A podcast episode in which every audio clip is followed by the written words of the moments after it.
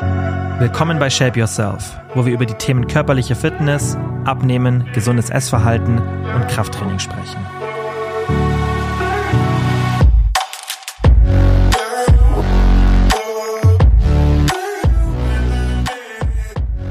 Herzlich willkommen zu einer neuen Podcast-Folge. Kurz bevor wir anfangen, ein kleines Update zu meiner Diät, weil euch das immer interessiert und ich euch da eigentlich auch ein bisschen mitnehmen möchte. Ich habe es ja schon ein paar Mal gesagt, ich zeige es immer in der Instagram-Story genauer. Also ich zeige dir meinen Tagesablauf, was ich so zu mir nehme, gibt auch immer Tipps für die Sättigung. Also schaut da auf jeden Fall in der Story täglich vorbei, falls ihr da einfach mehr Input haben wollt und auch sehen wollt, wie ich das so mache während meiner Diät. Ich werde die Diät vermutlich noch diese Woche machen. Am Wochenende bin ich unterwegs, also wenn ihr die Folge hört, war ich schon unterwegs, beziehungsweise bin noch einen Tag unterwegs. Das sind am Samstag und Sonntag die More Days und ich fand es eigentlich ganz cool, so ein paar von euch zu treffen, die da sind und auch ein paar andere Leute einfach zu treffen, die Content machen. Ja, einfach dort mit der Community so ein bisschen zu sein, fand ich eigentlich eine ganz gute Idee. Deswegen bin ich da, auch wenn es ein weiter Weg für mich ist. Ich fahre ungefähr so fünf, sechs Stunden, aber auf jeden Fall bin ich da am Samstag und Sonntag und ich habe mir überlegt, dass ich bis dahin noch die Diät mache. Ich zeige euch auch, wie ich mich dort ernähre. Mal schauen, ob ich da dann wirklich auch im Defizit bleibe oder nicht. Das werde ich dann vermutlich relativ spontan entscheiden. Aber mein Gedanke ist eigentlich, dass ich dann erstmal mit der Diät aufhöre. Dann sind genau vier Wochen vorbei. Dann mache ich eine kleine Pause und dann möchte ich nochmal eine Diät machen mit euch, weil ich mir dachte, es ist eigentlich cooler, wenn ich euch das regelmäßig zeige, immer in so, ja, einfach kürzeren Abständen, weil wenn dann ein paar Leute mitmachen wollen, irgendwie so den Einstieg aussuchen, dann passt es irgendwie besser und es gibt für mich auch keinen Grund, dass ich das jetzt irgendwie am Stück mache, weil ich bin von meinem Körperfettanteil eigentlich zufrieden und klar war jetzt schon auch das Ziel, den zu verringern, aber ob ich das jetzt am Stück mache oder ein bisschen gesplittet, ist für mich eigentlich egal und ich fand es einfach sinnvoller, euch da mehr mitzunehmen, euch mehr die Möglichkeit zu geben, damit einzusteigen und werde es einfach so ein bisschen verteilter machen ich denke, wir starten dann auch in ein paar Wochen wieder mit der nächsten Runde. Das heißt, da einfach, falls ihr mitmachen wollt, in der Instagram-Story vorbeischauen. Da werde ich es rechtzeitig ankündigen, sicherlich auch hier. Aber hier sprechen wir uns ja immer nur einmal pro Woche und dann kriegt es da einfach schneller mit. So, Jetzt genug für das Intro und ab zur Folge. Ich habe mir was überlegt für euch. Und zwar kriege ich relativ häufig die Frage, weil ich ja auch die Empfehlung immer rausgebe, dass ich sage, hey, versucht mal so 80% unverarbeitet, 20% verarbeitet zu essen, damit ihr da einfach eine Balance findet und verarbeitete, also industriell verarbeitete Lebensmittel und Mahlzeiten nicht ganz aus der Ernährung ausschließen müsst. Weil eins wissen wir, da brauchen wir jetzt nicht irgendwie ein Geheimnis drum machen, was das Ergebnis auch dieser Folge sein wird, dass verarbeitete Lebensmittel schlechter für die Sättigung und schlechter für die Kalorienzufuhr sind. Was ich aber in der Folge jetzt mal mit euch machen möchte, ist mir mit euch eine Studie anschauen, die sehr, sehr gut war, ja, also gut randomisiert war. Das heißt, die Ergebnisse sind sehr, sehr ähm, relevant, weil auch die Messmethoden sehr, sehr gut waren. Das besprechen wir jetzt gleich alles. Und uns auch mal konkret anschauen, dann in dieser Studie, okay, was war denn so der Unterschied in der Kalorienzufuhr zwischen verarbeiteten und unverarbeiteten Lebensmitteln. Und dann gehen wir in einen relativ ausführlichen Praxisguide, wie ihr eure Sättigung positiv beeinflussen könnt, selbst wenn ihr verarbeitete Lebensmittel konsumiert. Weil ich denke, die meisten, die jetzt zuhören, werden regelmäßig industriell verarbeitete Lebensmittel konsumieren. Und ich denke, viele denken, dass ein paar Sachen da gar nicht dazugehören, aber wir werden das später auch mal klassifizieren über das Nova-Klassifikationssystem, super interessant. Und dann habt ihr da wirklich einen Guide, okay, wie viel sollte ich ungefähr essen und wie kann ich das wirklich in der Praxis umsetzen? Weil das ist ja immer wichtig, dass wir nicht zu sehr in der Theorie rumschwimmen, sondern dass wir uns auch überlegen, okay, wie kann man das wirklich in der Praxis machen? Und damit wir das richtig anwenden können, gehen wir jetzt erstmal in die Theorie, die aber auch relativ interessant wird. Also das wird jetzt nicht zu theoretisch, sondern die Ergebnisse in der Studie sind schon sehr, sehr praxisorientiert. Das finde ich ganz cool. Und dann gehen wir in den Guide rein.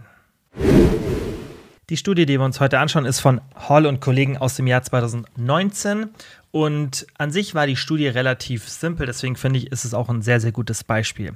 Man hat bei der Studie so Stoffwechselstationen benutzt, ihr könnt euch das so vorstellen, da wird einfach alles gemessen, was ihr an Kalorien zu euch nehmt, weil ihr nicht in der freien Welt rumlauft und alles, was ihr an Nahrung bekommt, wird von den Forschern einfach davor abgemessen und danach. Das heißt, man weiß ganz genau, wie viel Kalorien konsumiert werden. Und gleichzeitig weiß man auch, wie viel Kalorien ihr verbraucht, weil das eben die Stoffwechselkammer misst Wir müssen uns jetzt nicht mit dem befassen, wie das technisch funktioniert. Das ist relativ uninteressant und das spielt jetzt auch keine Rolle, aber diese Stoffwechselstationen sind ziemlich gut und auch genau.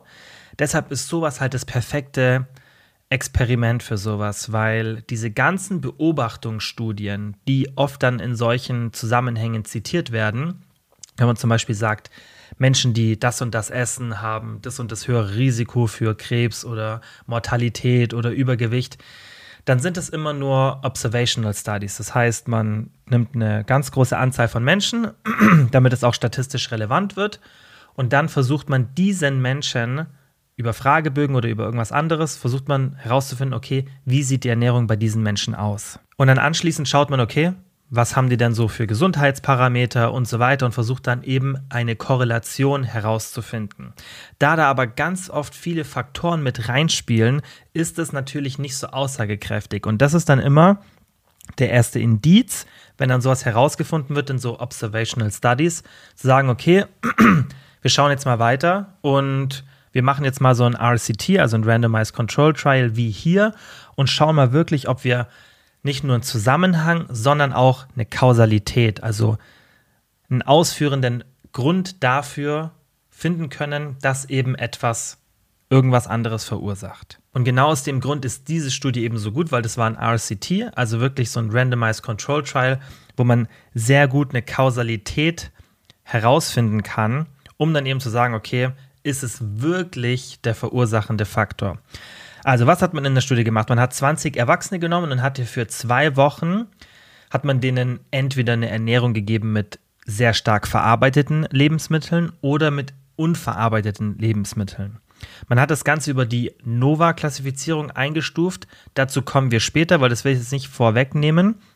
Das heißt, man hat da auch eine klare Klassifizierung gehabt, was ist jetzt verarbeitet, was ist unverarbeitet. Aber das spielt jetzt erstmal gar keine große Rolle. Ihr könnt euch erstmal, bevor wir zu dieser Nova-Klassifizierung kommen, daran orientieren, dass im Endeffekt unverarbeitete Lebensmittel sind einfach Lebensmittel, die, könnt ihr euch ein bisschen so vorstellen, in der Natur vorkommen, die einfach keine oder fast keine industriellen Prozesse durchlaufen. Fleisch, Gemüse, Obst, ja, also solche Sachen, die einfach minimal oder fast gar nicht industriell verarbeitet werden. Und verarbeitete Sachen ist dann im Endeffekt alles andere, was wir essen. Ja, das heißt Konserven, Cornflakes und so weiter. Aber wir gehen in die Klassifizierung später rein. Aber damit ihr das jetzt schon ein bisschen unterscheiden könnt, das ist das eine ist unverarbeitet, das andere ist verarbeitet, wie das Wort schon sagt. Früher hat man da oft ja Clean Eating und so dazu gesagt. Und ich habe ja schon vor ein paar Jahren immer gesagt, das ist eine sehr, sehr, sehr schlechte Bezeichnung, weil es einfach, was ist denn clean? Und viele Sachen, die als clean bezeichnet wurden oder auch noch werden, haben oft einen hohen Kaloriengehalt. Das heißt, manche Sachen ja, waren irgendwie, zum Beispiel, bestes Beispiel ist Peanut Butter, so das, das typische Clean Bodybuilding Lebensmittel. Das ist erstens stark verarbeitet. Klar, wenn man jetzt so eine natürliche Peanut, oder natürlich ist auch kein, nicht das richtige Wort, aber wenn man eine Peanut Butter nimmt, die keine Zusätze hat, kein Zucker, kein Salz, wobei Salz muss man meistens ein bisschen reinmachen wegen der Konservierung, aber kein Zucker, kein zusätzliches Öl und so weiter, keine Geschmacksverstärker, dann ist das natürlich nicht so stark verarbeitetes Lebensmittel, aber es ist trotzdem, durchläuft einen Verarbeitungsprozess. Und kalorienarm ist es so und so nicht. Heißt nicht, dass es schlecht ist für die Sättigung, aber diese Bezeichnung clean ist ziemlich schlecht und deswegen hört ihr das auch nie von mir. Also ich glaube, ihr habt noch nie von mir das gehört als Empfehlung, dass ich euch sage, esst clean, sondern ich sage immer unverarbeitet oder verarbeitet. Und wir gehen später in diese Nova-Klassifizierung und schauen uns das auch genauer an. So, also zwei Wochen lang entweder unverarbeitet oder verarbeitete Produkte wurden da konsumiert. Und was man auch noch Cooles gemacht hat, was ich sehr, sehr aussagekräftig dann finde, ist, dass man versucht hat, die Diäten abzustimmen in Bezug auf Kaloriendichte, Makronährstoffe, Zucker, Fett und Ballaststoffe. Das mit den Ballaststoffen hat nicht so gut geklappt, weil die mussten dann in Wasser aufgelöst werden und das funktioniert halt einfach nicht so gut, dass dann Ballaststoffe die gleiche oder den gleichen Effekt auf die Sättigung haben. Aber die haben das wirklich sehr gut versucht, dass auch die Kaloriendichte von diesen unverarbeiteten und verarbeiteten Lebensmitteln gematcht wurde. Das heißt, dass die eine gleiche Kaloriendichte haben. Und das ist eben super spannend, weil wir haben ja schon andere Studien, die uns ziemlich klar zeigen, okay, Volumen ist sehr, sehr relevant, Textur ist sehr, sehr relevant. Und wir gehen dann später auch im Coaching-Corner-Segment spezifisch auf das Thema ein, aber schon mal zu wissen, für die Studie wurde das so gut wie es geht gematcht, dass zum Beispiel das Volumen, weil das ist halt immer so, unverarbeitete Lebensmittel haben ein höheres Volumen, dass das nicht der ausschlaggebende Grund dafür ist. Das heißt, dass wirklich nur der Verarbeitungsgrad im Endeffekt der Unterschied war. Wie gesagt, ging nicht perfekt, weil gerade sowas wie Ballaststoffe, das kann man einfach nicht eins zu eins matchen, aber gerade Makronährstoffe, diese ganzen anderen Gegebenheiten, die schon gut untersucht sind und wo man weiß, was sich positiv auf die Sättigung auswirkt, das hat man hier rausgenommen, dass wirklich nur der Verarbeitungsgrad relevant ist. Und das finde ich das Geile an der Studie. Die Teilnehmer konnten so viel essen, wie sie wollten. In den Studien nennt man das Ad libitum-Konsum, das heißt, sie dürfen einfach das frei entscheiden. Und dann hat man eben geschaut, okay, wie wirkt sich das auf die unterschiedlichen Parameter auf, das heißt Kalorienzufuhr, Hunger und so weiter. Es gab so Hormon- und Stoffwechseldaten, die gesammelt wurden. Man hat die Körperzusammensetzung ähm, gemessen. Man hat Veränderungen des Kalorienverbrauchs beobachtet, die jetzt aber für uns hier eigentlich in dem Zusammenhang irrelevant sind, weil wir uns das nicht anschauen wollen, also dieses Thema, sondern wir wollen uns wirklich nur anschauen, okay, wie war Hunger, Sättigung und so weiter. Es wurde auch noch die Zufriedenheit, Vertrautheit, Angenehmheit mit den ganzen Lebensmitteln. Das wurde auch noch überprüft und wie das Ganze, ja, einfach das, das Geschmackserlebnis und so war. Das ist aber für uns auch erstmal nicht so super spannend, sondern uns, für uns geht es wirklich erstmal darum, okay, was war denn mit der Sättigung und der Kalorienzufuhr? Also, wie ist es dann im Detail abgelaufen? Die Teilnehmer haben drei Mahlzeiten täglich bekommen und wurden halt aufgefordert, so viel zu essen, wie sie wollten. Und jede Mahlzeit dauerte dann so um die 60 Minuten. Die Probanden hatten auch Zugang zu Snacks, das heißt, sie konnten dann auch mehr essen. Und insgesamt wurden denen so viel Lebensmittel angeboten, dass sie 3900 Kalorien täglich zu sich hätten nehmen können. Die Diäten wurden, wie gesagt, abgestimmt. Also Diäten im, im, englischen Sinn ist es im Endeffekt, die Diet ist halt die Ernährung, also nicht das Kaloriendefizit, sondern die Ernährung wurde abgestimmt. Wie gesagt, Energie, also Kaloriendichte, Makronährstoffe, Ballaststoffe und so weiter, wurde alles schön abgestimmt. Man hat eben diese Nova-Klassifizierung genommen und dann hat man gesagt, so, jetzt esst mal so viel, wie ihr wollt. Und jetzt kommen wir zu den Ergebnissen, weil das reicht uns jetzt mal an Gegebenheiten, um diese Studie zu verstehen. Also, Ergebnisse relativ straightforward. Die Teilnehmer haben nicht was irgendwie unerwartet, also was nicht unerwartet ist, die haben bei der verarbeiteten Diät schneller gegessen und die haben auch deutlich mehr Kalorien konsumiert und zwar 500 Kalorien pro Tag. Ich habe eine Abstimmung gestern oder vorgestern, als ich mir dann auch die Studie angeschaut habe, in Instagram gemacht und habe mal gefragt, okay, was denkt ihr, wie hoch war der Kalorienüberschuss, den die Leute da konsumiert hatten? Und ich habe die Umfrage jetzt leider hier nicht mehr in meiner Story drin, weil das schon 24 Stunden her ist. Aber die meisten waren da schon in einer ganz guten Richtung. Ein paar haben gedacht mehr, ein paar haben gedacht weniger. Ich weiß nicht, wie ihr das jetzt während dem Hören vielleicht eingeschätzt hättet, aber ich denke, 500 Kalorien ist jetzt nichts, was einen total vom Hocker haut. Aber ich finde gerade, weil es eben gematcht war, und das habe ich auch in der Story nicht erwähnt, dass das Volumen gleich war, die Makronährstoffe und so weiter gleich waren. Das heißt, wenn ihr das vielleicht bildlich vor euch gehabt hättet, die einzelnen Mahlzeiten, ich glaube, dann hätten die wenigsten da so einen großen Unterschied erwartet. Vielleicht auch gar nicht so intuitiv, weil eben Volumen und so weiter, das sind ja alles relevante Faktoren. Und das finde ich ist eben das Spannende, dass obwohl wirklich alles gematcht wurde in diesen Mahlzeiten, wurde in der verarbeiteten Ernährung 500 Kalorien im Durchschnitt mehr konsumiert. Und ihr wisst ja, es gibt ja immer individuelle Unterschiede. Das heißt, bei manchen ist es mehr, bei manchen ist es weniger. Das ist nur der äh, Durchschnitt. Was vielleicht auch noch in diesem Zusammenhang kurz relevant ist, aber wir wollen uns ja eigentlich eher die Sättigung anschauen und Kalorienzufuhr ist, dass die verarbeitete Ernährung dazu führte, dass die Leute Gewicht und Fettmasse zugenommen haben. Bei der unverarbeiteten Ernährung war es genau das Gegenteil. Das heißt, da ist, das nennt man spontaner Fettverlust. Das heißt, wenn er nicht erzielt oder gezielt ja, einfach versucht wird zu erreichen, wenn dann trotzdem Fettverlust entsteht, ist es immer ein richtig, richtig, richtig gutes Zeichen, weil dann müsste man ja nicht mal Kalorien zählen oder irgendwas machen, sondern könnte sich einfach nur an diese Regeln halten und würde dadurch schon abnehmen. Und das passiert auch tatsächlich bei den meisten Leuten. Das ist ja auch so die erste Intervention. Wenn jetzt jemand zum Beispiel zu mir kommen würde ins Coaching, dann würde ich immer erstmal sagen, wenn diese Person wirklich gar keine Vorahnung hat, dann würde ich sagen, okay, lass doch erstmal irgendwie Zuckergetränke weg oder versuch mal wirklich deine Lebensmittelauswahl zu verändern. Aber das mache ich ja zum Beispiel bewusst auch im Membership nicht, dass wir solche Sachen mit reinnehmen, diese Basics, weil 99 Prozent der Leute, die zum Beispiel in den Membership kommen, die machen das schon. Im Coaching ist es ein bisschen individueller, da kommen auch viele Leute, die sehr, sehr wenig Erfahrung haben, aber die Leute, die sich den Membership holen,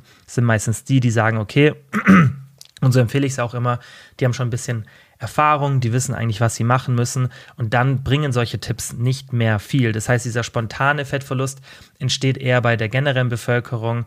Und äh, da ist es aber trotzdem extrem relevant, weil wenn man gar nicht irgendwie jemandem beibringen muss, hey, wie funktioniert Kalorienzählen und und und, dann ist es ja so eine simple Anweisung zu sagen, hey, lass doch mal die, die Liter Cola weg, die du am Tag trinkst. Und, und versuch doch mal mehr von diesen Lebensmitteln zu essen und weniger von diesen, dann entsteht schon bei diesen Leuten Fettverlust. Aber wenn man natürlich schon gewisse Routinen hat und viele von diesen Lebensmitteln integriert hat, dann ist eben dieser Unterschied, dieser spontane Fettverlust in der Regel nicht so extrem.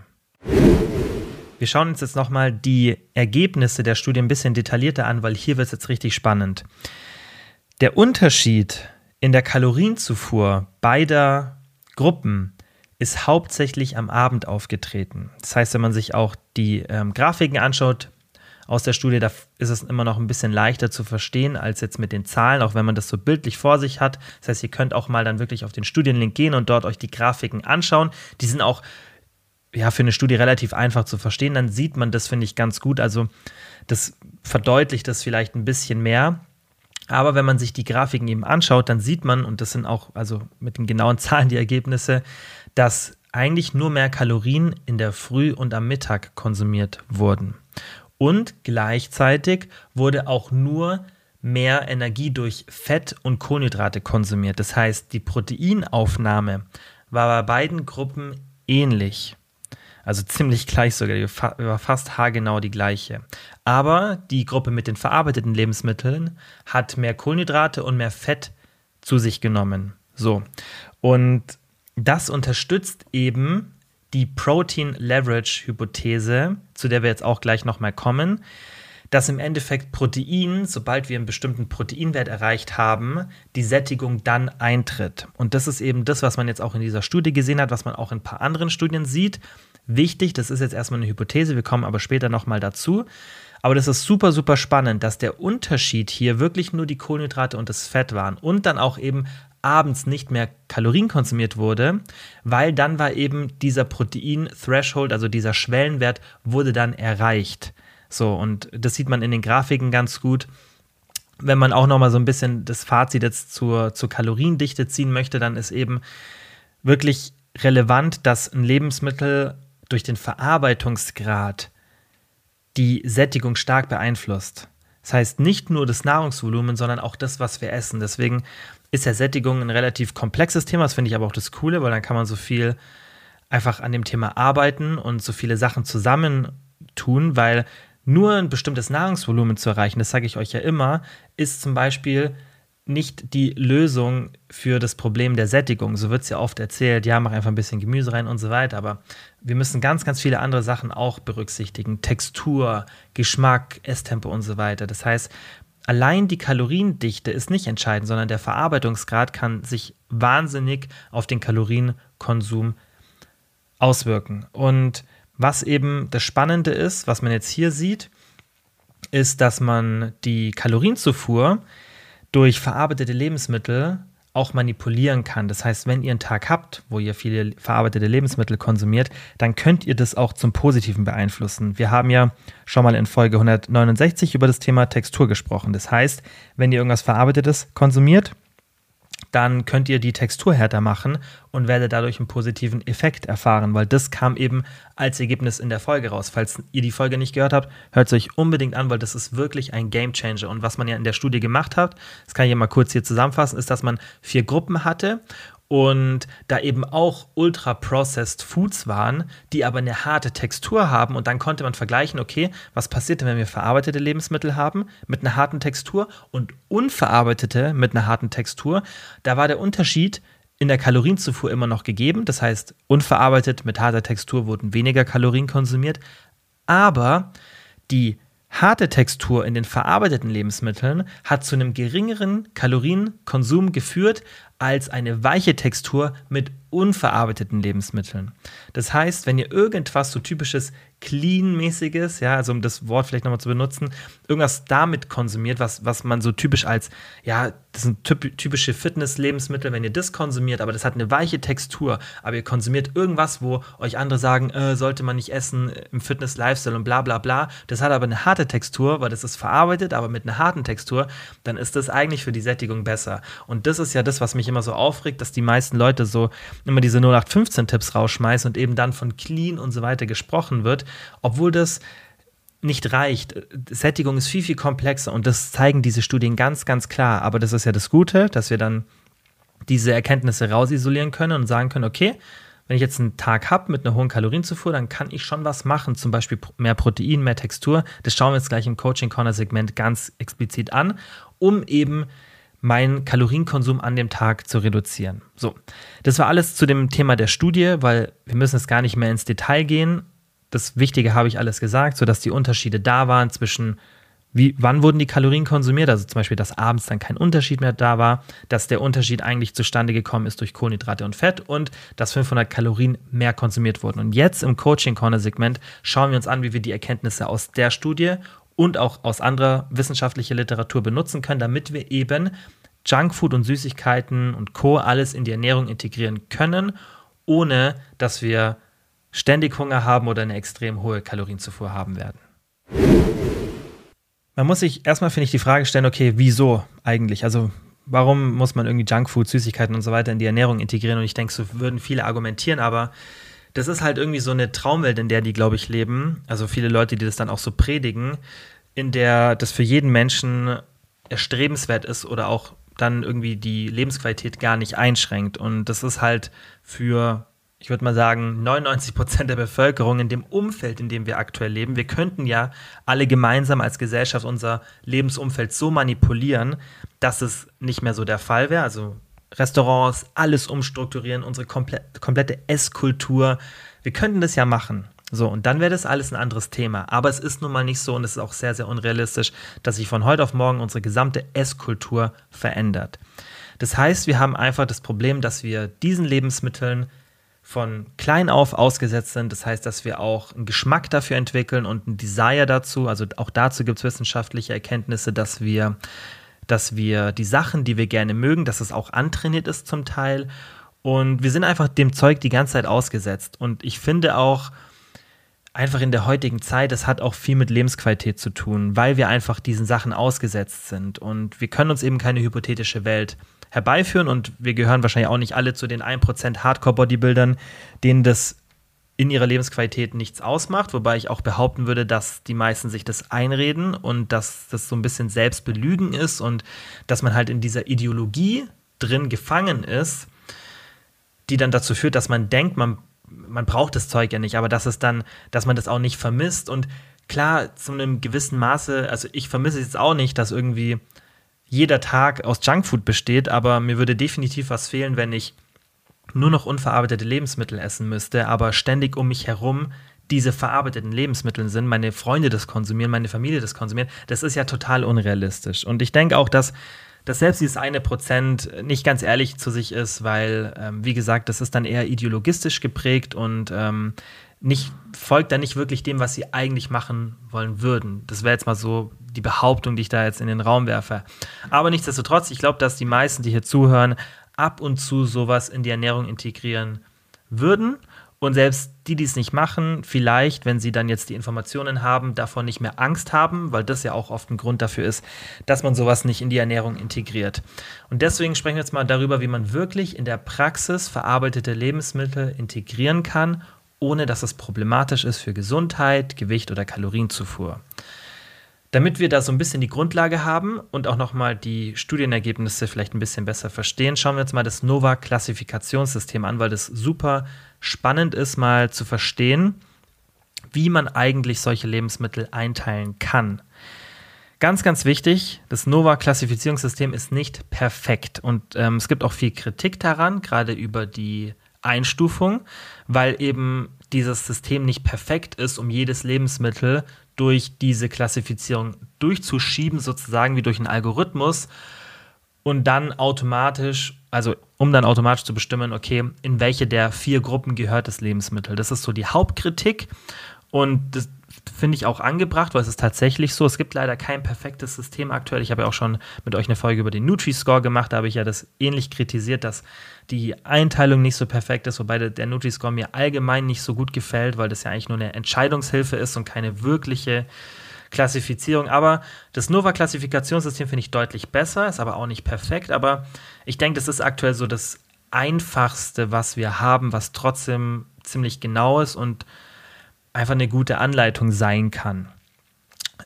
Es war so, dass ein Professor für Ernährung und öffentliche Gesundheit an der Universität von Sao Paulo in Brasilien, der hieß Carlos Monteiro, der hat bemerkt, dass trotz sinkenden Zuckerkauf die Anzahl von Typ-2-Diabetes und Fettleibigkeit, Fettleibigkeit im Land zugenommen hat. Das ist ja auch immer was, was ich euch sage. Diese ganze Angstmache vor Zucker, die ist sowas von nicht wissenschaftlich belegbar, sondern im Gegenteil, der Zuckerkonsum sinkt, unser Übergewicht steigt und natürlich sind da viele Faktoren Grund und dann könnte man sagen, ja, Zucker ist trotzdem ein Grund, aber vielleicht hat sich irgendwas anderes verändert. Aber wenn man die wissenschaftliche Literatur anschaut, und das haben wir auch schon gemacht zum Thema Zuckerkonsum, da haben wir auch gesehen in einer der letzten Folgen, ist aber auch schon ein bisschen länger her, also es ist nicht eine der letzten drei Folgen gewesen, ich habe jetzt nicht die Nummer im Kopf, aber da haben wir auch gesehen, dass Lebensmittel, die nur aus Zucker bestehen oder einen hohen Zuckeranteil haben, dass die nicht problematisch sind für unser impulsives Essverhalten, sondern dass wir uns überessen an Sachen, die eben diese Kombination von Salz, Zucker, Fett haben, ja, also diese typischen stark verarbeiteten kalorienreichen Lebensmitteln, die zumindest die Kombination Zucker und Fett haben, aber nicht Zucker isoliert ist das Problem. Und das hat er eben auch bemerkt, relativ früh, und hat dann mit seinem Team hat mal analysiert, wie sich so die Ernährung in den 90, 1980er Jahren entwickelt hat, also seit diesem Zeitpunkt. Und dann hat er eben gesehen, okay, die Menschen kaufen weniger Zucker und Nahrungsfett, aber was passiert? Der Verbrauch von Industrieprodukten, der ist stark angestiegen. Ja, also die mit einem hohen Verarbeitungsgrad, was wir eben verarbeitete Lebensmittel nennen. Und dann hat er eben ein Klassifizierungssystem entwickelt, das NOVA heißt. Das ist kein Akronym, das heißt einfach so. Und es hat Lebensmittel in vier Gruppen unterteilt. Und wir schauen uns jetzt mal die vier Gruppen an. Nummer eins, also Gruppe eins, das sind unverarbeitete oder nur minimal verarbeitete Lebensmittel. Dazu gehören Obst, Gemüse, Eier, Fleisch, Milch und so weiter. Also ich denke, das könnten die meisten von euch auch sehr, sehr gut einstufen. Ja, so diese einfach ganz, ganz minimal verarbeiteten Lebensmittel. Das ist die Gruppe 1. Dann gibt es die Gruppe 2. Das sind verarbeitete kulinarische Zutaten. Da gibt es mehrere Bezeichnungen, aber ich finde, das trifft es am besten. Ja, also verarbeitete kulinarische Zutaten. Das heißt, es sind Zutaten, die aus Lebensmitteln der Stufe 1 durch Verarbeitung gewonnen wurden, zum Beispiel raffinieren. Das heißt, man nimmt irgendeine Pflanze und macht daraus Öl. Also man nimmt Gruppe 1, und verarbeitet das Produkt, damit es eben später eine kulinarische Zutat, also irgendwas für, fürs Kochen oder zum Haltbarmachen wird es dann benutzt. Und ähm, die Zutaten werden in der Regel nicht isoliert verzehrt, sondern sind halt für den Geschmack, für die Konsistenz ja, der ersten Stufe verantwortlich. Das heißt, Beispiele wären dann Salz, Zucker, Honig, Pflanzenöle, Backpulver. Das heißt, man nimmt dann diese Lebensmittel aus Gruppe 2 und benutzt die, um Lebensmittel der Gruppe 1 nochmal weiter zu verarbeiten. Und diese Gruppe 2 Lebensmittel sind in der Regel auch aus Gruppe 1 Lebensmittel. So, dann gibt es Gruppe 3, das sind die verarbeiteten Lebensmittel und hier gehören ähm, eigentlich alle Kombinationen aus Gruppe 1 und 2 dazu. Das heißt Brot, Marmelade, Konserven und so weiter. Das heißt, man nimmt im Endeffekt zum Beispiel Gemüse, tut dann irgendwie Essig oder sonst was oder Zucker, irgendwas dazu und verarbeitet es dann und dann wird es eine Konserve. Und dann haben wir die Gruppe 4, das sind sehr hoch verarbeitete Lebensmittel und das sind im Endeffekt alle Lebensmittel mit vielen Zutaten. Die haben eine stärkere Verarbeitung als die in Gruppe 3, weil eben viele Zutaten kombiniert werden. Und es kommen dazu noch dann Lebensmittelzusatzstoffe, die die Geschmackseigenschaften verbessern. Und da sind so typische Beispiele Cornflakes, so gesüßte Joghurts, Backwaren, Süßigkeiten, Fertigpizza, eben diese typischen hochverarbeiteten Lebensmittel. Und das ist eigentlich eine relativ simple Klassifizierung. Also Gruppe 1, unverarbeitete Lebensmittel, Gruppe 2 sind dann eben kulinarische Zutaten, die man aus Gruppe 1 gewonnen hat. Gruppe 3 ist dann eine Kombination von Gruppe 1 und Gruppe 2. Und die Gruppe 4, das ist dann im Endeffekt, wenn Gruppe 1 mehrfach kombiniert wird und dann noch irgendwelche Zusatzstoffe dazukommen oder nochmal was von Gruppe 2 dazu kommt, im Endeffekt einfach dann ganz, ganz viele ähm, Lebensmittel miteinander verarbeitet werden. Und ja, wie gesagt, habe ich ja vorhin schon gesagt, so das Nova-System ist jetzt nicht perfekt, um das in der Praxis anzu, äh, anzuwenden, aber es dient, finde ich, als sehr, sehr gute Orientierung. Und ich würde euch das so empfehlen, dass ihr euch das mental wie eine Pyramide vorstellt. Das heißt, ihr habt oben die Spitze, unten wird es ein bisschen breiter. Und dann packt ihr ganz unten in die Pyramide, packt ihr Gruppe 1, in das zweite Feld packt ihr Gruppe 2, in das dritte Feld Gruppe 3 und ganz oben in die Spitze, wo nicht mehr so viel Platz ist, da packt ihr Gruppe 4 rein. Das heißt, ihr konsumiert ganz, ganz unten, weil ja logischerweise viel Platz ist in der Pyramide, die Gruppe 1 einfach öfter, Gruppe 4 ganz oben in der Spitze seltener. So von der Verteilung. Weil ich empfehle euch ja immer diese 80-20-Verteilung zu machen, aber wenn ihr das Nova-System benutzen wollt und das nochmal genauer einteilen wollt, dann finde ich eben so ein Pyramidensystem ganz cool, weil das kann man sich super leicht merken. Das ist auch nicht zu streng, weil das bemerke ich immer, wenn ich diese 80-20-Empfehlung rausgebe. Dann kommt die Frage, wie schätzt du das ein? Und ich, ich verstehe die Frage auf jeden Fall, aber es geht nicht darum, die 80 Prozent genau zu treffen und ich berechne das auch nicht irgendwie. Also das ist einfach eine Orientierung, ja, wo da hat man ja ein ganz gutes Gefühl, wie viel verarbeitete Lebensmittel konsumiere ich. Ist es eher 50 Prozent oder eher 20 Prozent? Und darum geht es, dass ihr in die Richtung von 80-20 kommt. Das muss nicht perfekt sein. Das kann auch mal eine Woche 70-30 sein oder 60-40 oder 10-90. Es geht darum, sich an etwas zu orientieren. Aber ihr könnt auch die, ähm, die Nova-Pyramide sozusagen von mir benutzen. Es hilft aber auch einfach, wenn ihr schaut, dass ihr Junkfood einfach selten konsumiert, so selten wie möglich, aber so häufig wie nötig. Ja, also so immer, wenn ihr das Gefühl habt, ihr braucht es gerade oder es ist irgendwie ein soziales Event, ihr kriegt da irgendwann ja ein ganz gutes Gefühl und ihr könnt auch ganz einfach auf eure Sättigung achten und da so ein bisschen mit rumspielen und merken, ah, jetzt habe ich gerade wieder ein bisschen viel verarbeitete Lebensmittel und ich merke auch, dass es für meine Sättigung nicht so optimal ist, klar, dann wäre es empfehlenswert, das ein bisschen zu switchen. Oder wenn ihr merkt, hey, irgendwie schränke ich mich gerade schon ein bisschen sehr ein und ich merke auch, dass ich viel das Verlangen habe, solche Lebensmittel zu konsumieren, weil ich das immer vermeide in Situationen, in denen die mir präsentiert werden, sei es im Supermarkt oder wenn wir essen gehen, dann vielleicht ein bisschen mehr davon wieder konsumieren. Nächster Punkt ist der beste Zeitpunkt für Junkfood, weil das finde ich ist auch noch ein sehr, sehr wichtiger Fakt, den wir aus der Studie mitnehmen können, der natürlich noch nicht bewiesen ist, aber das können wir schon ganz gut eben aus dieser Studie ableiten. Und zwar hat man ja in der Studie gesehen, dass der Überkonsum nur morgens und mittags stattgefunden hat. Abends wurden gleich viel, also fast gleich viel Kalorien konsumiert. Und das kann eben an dieser Protein Leverage Hypothese liegen. Schauen wir jetzt gleich im Anschluss jetzt an. Und dementsprechend würde es Sinn machen, Junkfood eher abends zu konsumieren, weil eben abends, man in dieser Studie gesehen hat, war der Konsum nicht deutlich höher.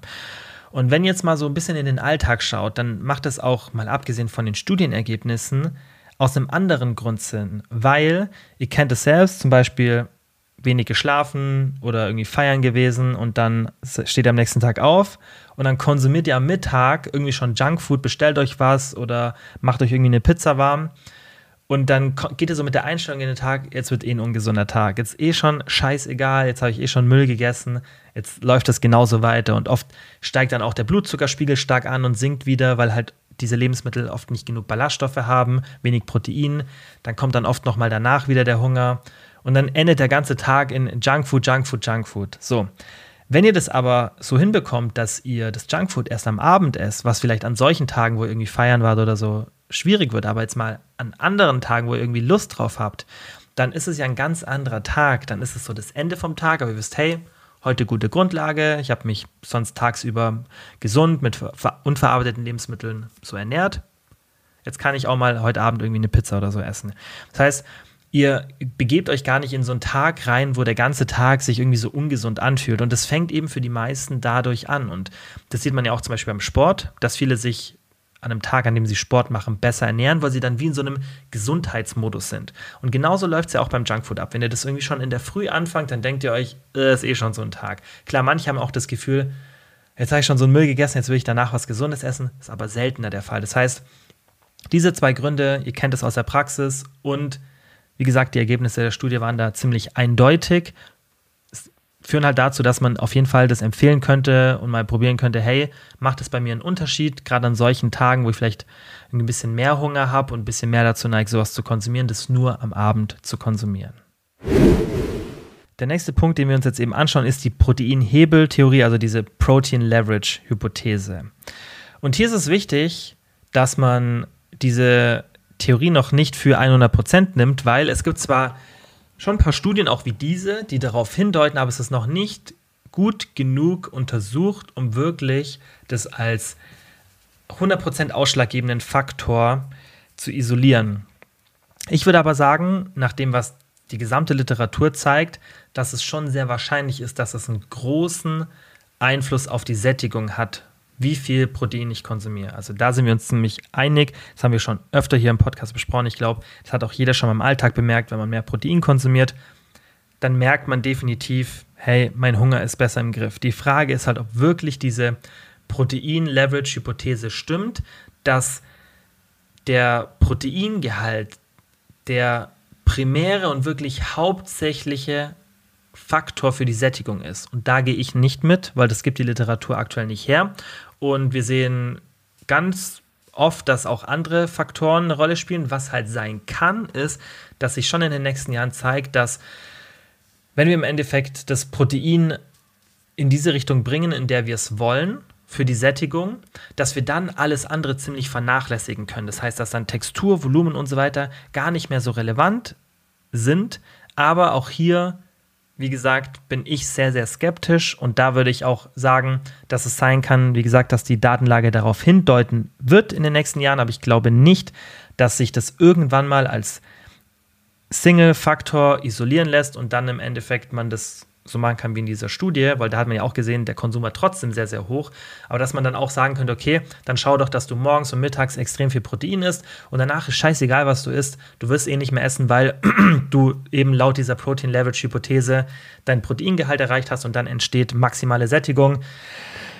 Ich glaube nicht, dass das der Single-Faktor ist, also bin ich mir sogar ziemlich sicher, aber es ist auf jeden Fall ein großer Faktor. Deswegen ist diese Protein Leverage Hypothese sehr, sehr spannend und kann uns trotzdem, jetzt auch wenn wir die Studie anschauen, hilfreich sein, um dann den Kalorienkonsum an solchen Tagen zu reduzieren. Deswegen würde ich dir empfehlen, auf jeden Fall an solchen Tagen zu schauen, dass wenn du viel Junkfood konsumierst oder Junkfood ist vielleicht jetzt nicht das richtige Wort, viele verarbeitete Lebensmittel, kann ja auch sein, du bist irgendwie auf dem All-Inclusive-Buffet oder sonstiges, dann würde ich dir empfehlen, versuch auf jeden Fall schon mal tagsüber, direkt in der Früh und auch ein großer Teil einfach gerade zu den Mahlzeiten, dass das Protein ist.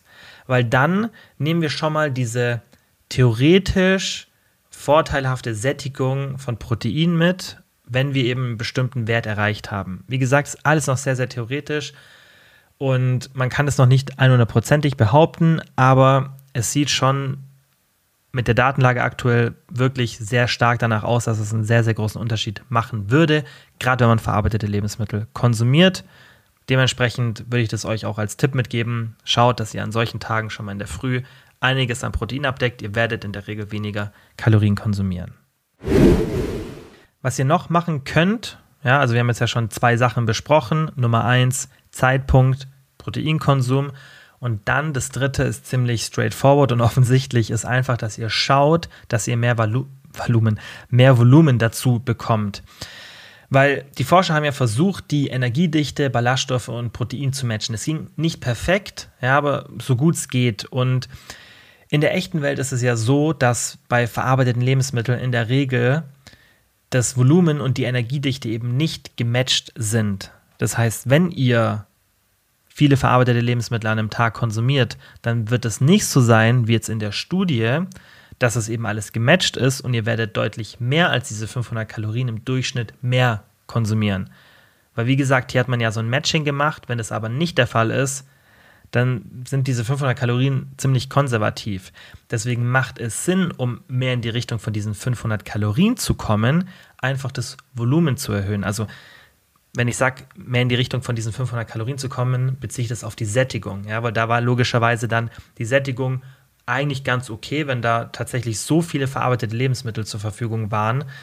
Nur 500 finde ich jetzt nicht so tragisch. Es macht schon einen großen Unterschied, aber wie gesagt, in der echten Welt, wenn man diese Studie nochmal machen würde und würde dann das nicht matchen, und das zeigen auch andere Studien, dann ist der Überkonsum deutlich höher. Das heißt, was machen wir? Wir machen das Gleiche, was die Forscher gemacht haben, um den Überkonsum zu regulieren. Wir bauen einfach Volumen ein. Ja, das könnt ihr über Gemüse, was auch immer sinnvoll macht, ist einfach Ballaststoffe, weil dann stellt ihr einfach direkt sicher, Textur passt. Volumen ist es auch meistens, wenn ihr was Ballaststoffreiches konsumiert. Und dann gebt ihr das einfach zum Junkfood dazu. Das heißt, ihr macht euch irgendwie eine Pizza dann ist doch auch kein Eck noch ein bisschen eine Gemüsemischung, gibt es ja auch schon vorgewürzte, einfach irgendwie schnell in die Pfanne oder in die Mikrowelle und das dazu zu essen.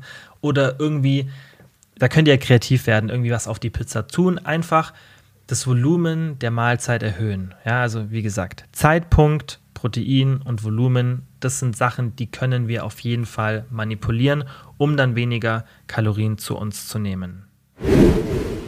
Also Fazit zu dem gesamten Thema. Umso mehr verarbeitete Lebensmittel wir konsumieren, desto mehr Kalorien nehmen wir zu uns. Ist es, glaube ich, nichts Neues für euch, aber ich glaube, es war mal spannend, nochmal den Unterschied zu sehen zwischen, okay, Volumen, Textur, Protein und so weiter, Zeitpunkt. Also ich finde es einfach eine, eine, richtig geile Studie, weil es so viele nochmal Erkenntnisse gibt, die man dazugeben kann zu diesem ganzen Thema. Ich finde es relevanter, gerade dann, wenn man nicht Kalorien zählt. Aber selbst wenn man Kalorien zählt, dann hat man, wenn man die gleiche Kalorienzufuhr hat und mehr verarbeitete Lebensmittel in der Ernährung hat, einfach mehr Hunger. Das heißt, man hat zwar vielleicht die Ergebnisse, die man sich wünscht, wenn man über das Kalorienzählen ja weiß, okay, ich nehme so und so viel Kalorien zu mir, das heißt, es passiert nicht unbewusst, aber ich habe einfach mehr Hunger. Das heißt, so und so macht es Sinn, mehr unverarbeitete Lebensmittel zu konsumieren, die Textur zu erhöhen, mehr Protein zu sich zu nehmen, mehr Volumen, ja, den Geschmack runterzuschrauben. Nicht jede Mahlzeit eine 10 von 10, sage ich ja immer. Und vielleicht auch mal so das ähm, Pyramidensystem von dem Nova-Part nutzen oder eben meine 80-20-Regel. Dann habt ihr so eine gute Orientierung. Aber ich glaube, wir haben jetzt auch in dem Coaching-Corner-Segment so viel für die Praxis besprochen, dass ihr das euch gerne ein bisschen zurechtlegen könnt, wie es bei euch in den Alltag reinpasst. Ihr müsst aber verstehen, dass es da nicht den einen perfekten Ansatz gibt, sondern es gibt immer verschiedene Tools und Hebel, die wir haben, und dann kann man selber immer ein bisschen rumexperimentieren. Und darum geht es ja im Endeffekt, dass ihr selber für euch rausfindet, okay, was ist für mich ein gutes Verhältnis, wie habe ich meinen Hunger gut im Griff, wie kann ich meine Ziele erreichen. Und dann gibt es nicht die eine perfekte Zahl. Natürlich sollte man schon auf so ein paar Richtwerte achten. Also ich würde euch auch für die Gesundheit nicht empfehlen, irgendwie die Hälfte eurer täglichen Kalorienzufuhr durch verarbeitete Lebensmittel zu konsumieren, aber solange ihr in diese Richtung von diesen 80-20 kommt, wenn es dann nur 40-60 sind oder 30-70, dann seid ihr schon auf dem richtigen Weg und macht es schon korrekt. Ja, es geht da dann immer um die Extreme, aber diese ganzen Regeln, die wir immer festlegen, die könnt ihr immer für euch benutzen oder nicht.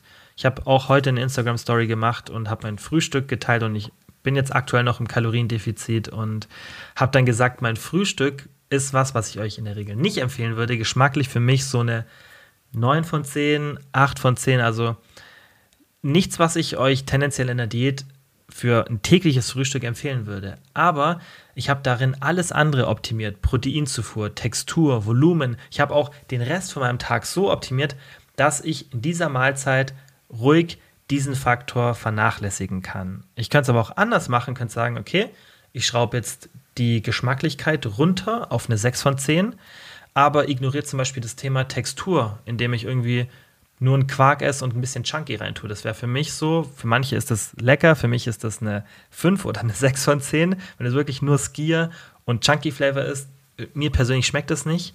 Dann wäre es eine 6 von 10 und da hätten wir zum Beispiel das Thema Textur ziemlich vernachlässigt, weil wir haben zwar gutes Nahrungsvolumen, aber die Textur von einem Quark, ja, ist offensichtlich, die ist ziemlich schlecht. Aber das könnte ich machen. So. Oder ich mache es halt, wie ich es mache. Ich mache eine gute Textur, ich mache ein gutes Volumen, ich mache mir viel Protein.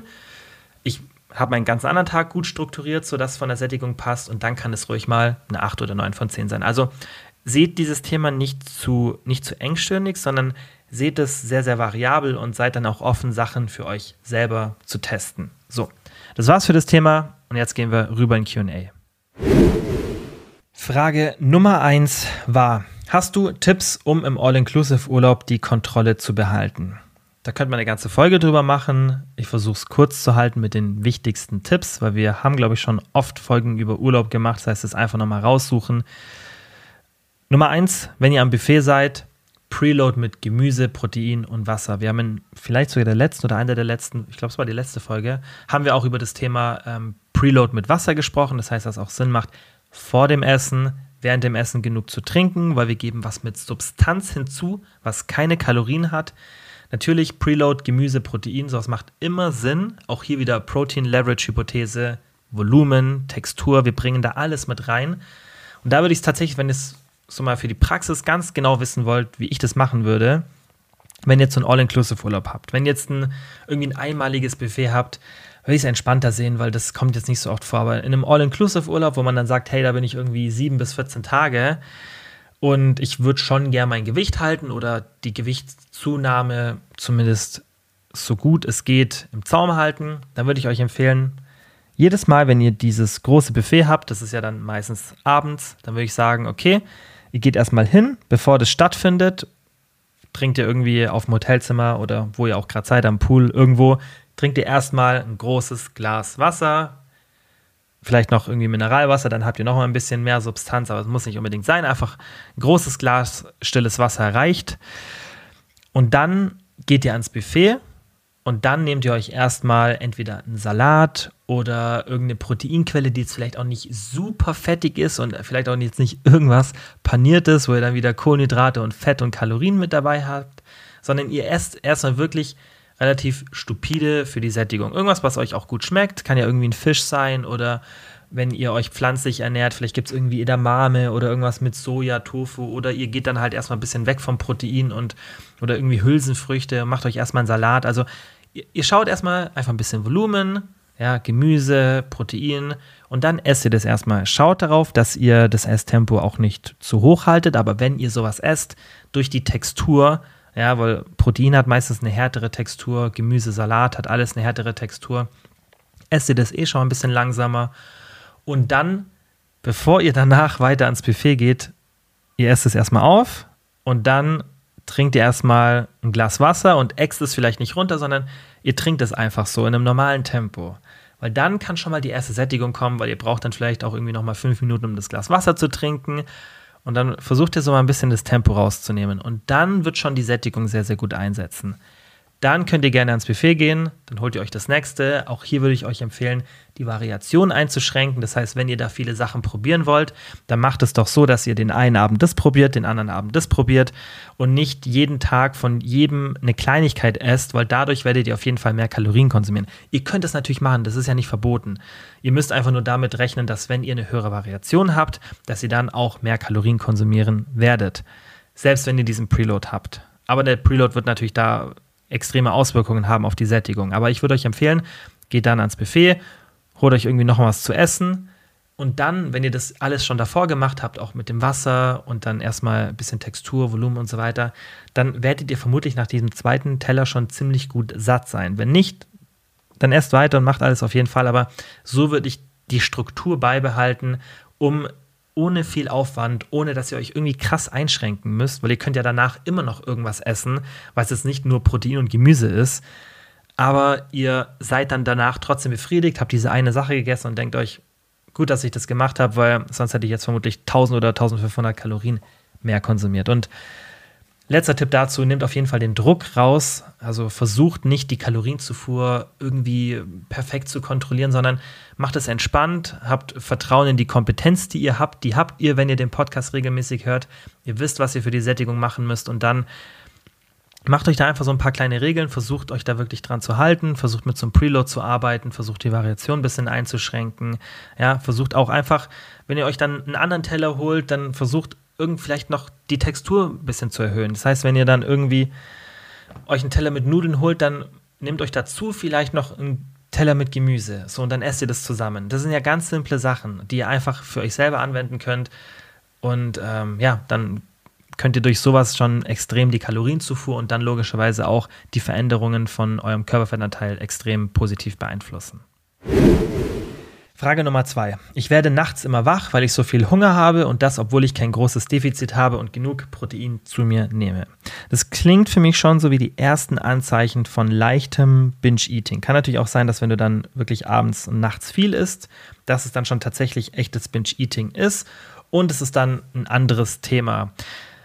Kurzer Hinweis, ich habe ja schon ein paar Mal erwähnt, dass ich noch eine Binge-Eating-Zertifizierung machen werde in den USA und gute Nachricht für euch, ich habe mir die, also ich habe mir die Zertifizierung nicht gekauft, ich habe mir jetzt den, ähm, den Zugang zu der Zertifizierung schon mal gekauft. Das heißt, ich bin jetzt so und so im, in meinem eigenen Druck darin, ähm, da drin, dass ich das jetzt schon machen muss, zeitlich nah, weil ich habe euch ja gesagt, ich mache so und so. Die Frage ist nur, wann ich es zeitlich hinbekomme. Aber da ich das jetzt schon den Prozess gestartet habe, und das Geld nicht einfach zum Fenster rauswerfen will und kann, ähm, werde ich das natürlich jetzt dementsprechend bald machen. Das heißt, falls ihr da Probleme habt, werdet ihr da bald eine Hilfe bekommen, die auch bezahlbar sein wird für jeden. Das ist mir immer extrem wichtig bei sowas. Und ähm, das wird dann auch für alle sein, die jetzt schon im Membership sind. Das heißt, ich werde das da integrieren. Mehr dazu kommt dann aber, sobald es äh, ready ist. Dauert noch ein bisschen, aber ähm, ja, wenn ich sowas mache, ich mache das dann immer so ein bisschen. Ähm, ja, extrem. Also ich bin jetzt niemand, der dann so, wenn ich dann so eine Weiterbildung mache, mir das dann irgendwie auf ein Jahr so verteilt von der Zeit, sondern ich sperre mich dann eher zwei Wochen ein bei mir zu Hause und ähm, tue mich dann so in das Thema reinlesen, dass ich da vermutlich dann relativ schnell da durch bin, wenn ich mich einmal damit befasse. Ich muss mir halt die Zeit dafür rausnehmen. Deswegen, das ist keine Sache, die noch ein halbes Jahr dauert, aber auch keine Sache, die nächste Woche ready ist. Wenn es jetzt nicht so ist, dass es bei dir Binge-Eating ist, sondern irgendwie nur so Heißhunger oder zu viel Restriktion, dann ist eben das schon die erste Lösung. Vielleicht hast du zu viel Restriktion in deinem Alltag, vielleicht verbietest du dir eben Lebensmittel. Da war aber dann wahrscheinlich auch genau diese Folge die richtige für dich zum Hören, dass du eben die Angst und auch die Angst von den Auswirkungen von verarbeiteten Lebensmitteln ablegen kannst und da würde ich dir definitiv empfehlen, schau mal, okay, ist deine Kalorienzufuhr vielleicht ähm, doch zu niedrig? Ja, wo du denkst vielleicht, du hast kein großes Defizit, aber vielleicht hast du an manchen Tagen ein Defizit, gleichst es dann durch diese Heißhunger-Episoden aus. Ja, und hast dann zwar eine neutrale Kalorienbilanz, aber es wäre vielleicht dann geschickter für dein Essverhalten, wenn du lieber diese neutrale Kalorienbilanz durchschnittlich am Tag anpeilst und nicht diese krassen Schwankungen hast. Es kann aber auch sein, dass dein Körperfettanteil zu niedrig ist und du den so wie du den aktuell halten möchtest, mit dem Lifestyle, den du hast, das ist immer ein ganz, ganz wichtiger Faktor, nicht halten kannst, weil wir werden auch bald noch eine, ich glaube, das habe ich sogar als nächste Folge für euch geplant, aber eine der nächsten Folgen wird ums Thema Körperfettanteil gehen und das wird auch immer falsch erklärt, weil das dann in so Absoluten beschrieben wird und das kann man schon teilweise machen, aber welchen Körperfettanteil ich halten kann, also jetzt mal abgesehen von der Gesundheit, sondern was kann ich halten, hängt extrem von meinem Lifestyle ab.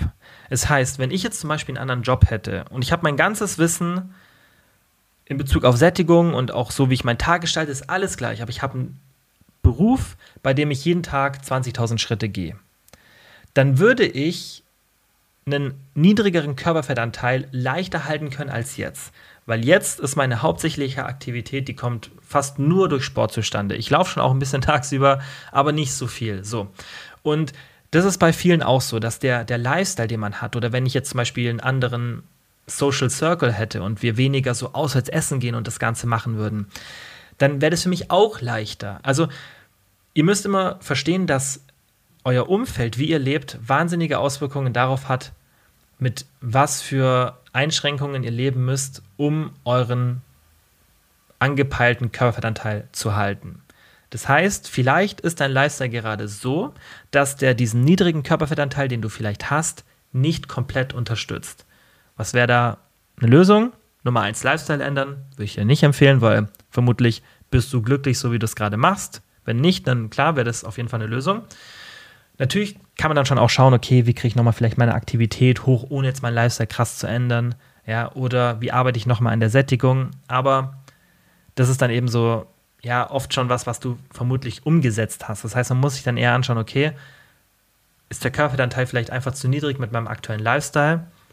Und deswegen erste Lösung, wie gesagt, diese Parameter verändern oder zweite Lösung, damit abfinden, dass es vielleicht einfach mit dem Lifestyle, den du gerade hast, kein Körperfettanteil ist, den du auch halten kannst. Das ist nicht immer der Fall, das kann manchmal der Fall sein, aber das ist auf jeden Fall was, was man bei diesem Thema, was du ja beschreibst, also irgendwie so sagst, hey, ich habe genug Protein und auch kein großes Defizit und dann hältst du dich hoffentlich auch an alle anderen Sättigungsmaßnahmen, die wir hier immer besprechen, nicht eben nur an Protein. Du hast trotzdem Hunger.